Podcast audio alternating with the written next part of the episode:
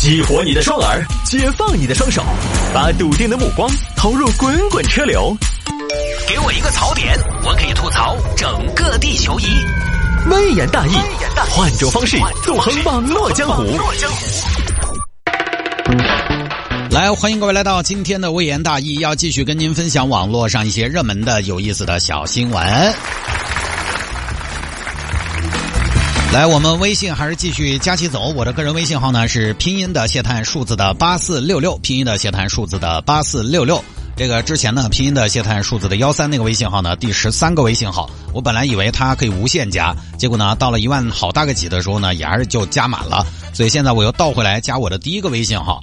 第一个微信号拼音的谢探数字的八四六六，因为最早的时候呢，微信它的好友上限是每个微信号能加五千人，所以我前边的十二个微信号呢，它的人数也就是五千多，五千多它不一定是卡死在五千人，所以有些朋友呢，呃，可能微信上面好友不是那么的多，我也给大家普及一下，微信到底现在能加多少人，就是一万左右，一万往上吧，多一点儿。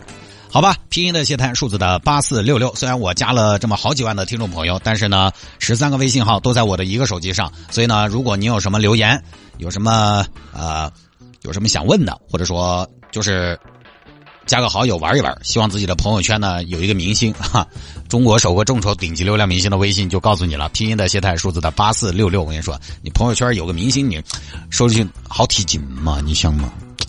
来吧，开始分享今天的小新闻。有听众朋友说摆一下这个：二十一岁男子撞车之后向二十七岁的叔叔道歉。这个事情呢，光看标题也不知道怎么回事。这个事情发生在安徽，安徽这儿一个小伙子今年二十七岁，前几天呢去开车，上车的时候发现一张纸条，现场也没人啊，发现车窗上放了一张纸条：“叔叔你好，不好意思碰到你的车了，给您买了一箱水果，对不起。”这个小伙子一看，哎呦！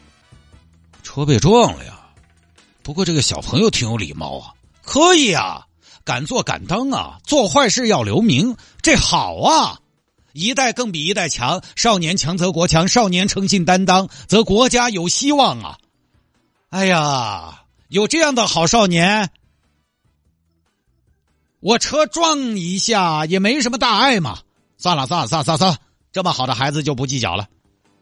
哎，等一下，我看看我车这是撞哪儿了呀？跑到前面一看，撞的挺厉害，就这么厉害，这个前脸大灯全烂了呀！不对呀，一个小朋友是如何把一个车撞成这样的呀？再说了，这也不是一箱水果可以摆平的事情吧？这什么水果呀？玉米？什么呀？不行不行不行！报警！报警了！于是呢，小伙子报警，警察同志，我车被一个小朋友给撞报废了，你看，哎。就是我车被一个小朋友撞报废了，你看，一个小朋友咋能把车撞成这个样子？巴拉巴拉消磨线也没得那么凶噻，不知道吗？你看，他还给我留了个纸条，上面道歉了，还买了一箱水果。我本来吧，我挺高兴的，我说，哎呀，小朋友挺有担当，挺负责任。我本来以为是小擦挂，我还挺欣慰。但我一看这不对呀，你看这前脸几乎报废呀。行，那我们调监控看一看，最后找到人。这车是你撞的吗？呃，是我，还真是你。那你撞的，你凭什么跟我说留个纸条说是小朋友撞的？我没说是小朋友撞的呀。你没说是小朋友撞的，那你写个写个叔叔对不起啊？那叔叔对不起是你能说出口的吗？你这一米八的大高个，你怎么开口叫他叔叔？你今年多大？我今年二十一，我今年也才二十七，你属啥？我属鸡。那咱们就差六岁，你叫我叔叔啊？我，大哥是这样的，当时我撞了你的车，我也不知道你多大年纪，在我不知道你的车之前，我也不知道车主什么年纪，就是，就是我心想的是，能买得起这种车的，他指定年纪不小了呀？怎么的？我还不能年少有为啊？你这开口就叔叔叔叔，你不看看自己多大了？你这个年纪叫叔叔的人，起码都五十了。你是成年人，你叫，你叫我叫叔叔，呃，这个我不知道你年纪嘛？你不知道我年纪，为什么要叫叔叔？你成年人能不能说这位车主您好？或者直接你好，非得叫个叔叔。巨婴吗？怎么就那么确定车主是个叔叔？那要是个女车主怎么办？呃，不好意思，不好意思，大哥。什么大哥、小哥，比你大不了几岁。而且你给我车撞成这样了，你就买一箱玉米？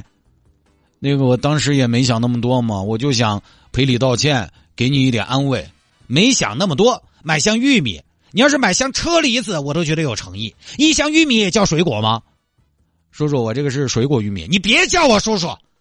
我，哥，我当时这样想的，我，我当时我撞了您的车，我有点紧张和恐慌。我当时本来说实话，我都想逃逸的，但是当时就是说我在逃逸之前的，就是胸前的红领巾，你拉倒吧，你都二十一了，你领巾领巾都没有，你还红领巾？真的真的。那个，我当时脑海中浮现出了很多好人好事：雷锋、奈宁啊，李培生、胡小春、张桂梅、丁春秋，还丁春秋。你知道我脑海里浮现的是谁吗？我现在脑海里浮现的是杜月笙、陈浩南、高启强。不是，那么说说你这。人名还与时俱进呢，真的真的，叔叔，我当时回想这些好人好事、先进事迹，感动中国，我当时就想，我不能跑，我觉得我要勇于担当，敢于作为，积极主动解决问题，不能逃避，也不能逃逸，要鼓起勇气，负责到底，不能给咱零零后丢脸，不让九零后看扁。哎呀，你看你又来了，你多喜欢提你的年龄，你就差我六岁，你这分的挺清楚啊。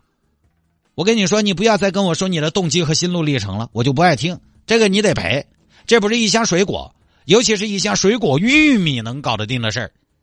行，大哥，那我这样，你去修我赔呗。我真的没想跑，就这么一个事儿啊。这个事儿呢，我必须说一下啊。呃，撞了一个人家的车呢，撞了人家车找不到人留纸条，这个做法好不好？好，但是呢，没做到位，因为这个事儿我也做过的。留纸条有一点很重要的是，你要有留你的联系方式呀，不留联系方式的留纸条都是耍流氓，跟逃逸又有什么区别？不留电话，你这个纸条留的是没有诚意的。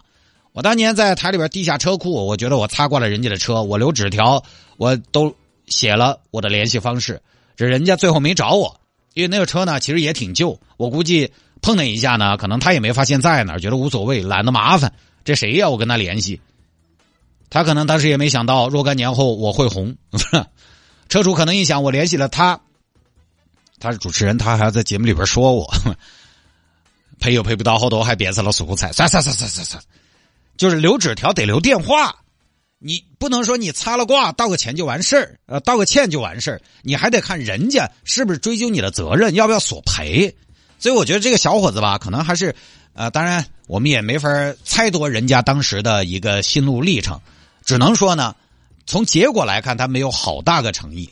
但这个事儿，网上的关注点是二十一岁喊二十七岁的人喊叔叔，这个我觉得也有道理，因为二十一岁他是上大学的年纪，上大学很多确实会觉得自己是个娃娃，人是这样的，只要你还在上学，你就觉得自己还是个娃娃。二十一岁的小伙子到了社会上，看谁他也是叫叔。尤其对方是个黑色车的车主，你比如说今你今年二十一，你在路上看到一个黑色的奔驰 S、黑色的丰田皇皇冠、黑色的别克君越，你可能也想，哎，这个肯定是肯定是叔叔噻，也正常。角色还没从学校转换到社会上来，但实际上他已经是一个社会人了。他觉得自己是个孩子，但是二十一岁呢，社会上已经不把他当个孩子了。大学生在社会上就是成年人。所以这个是骨子头的这个角色没有转变过来，大学生就是社会人，至至少起码是半个社会人。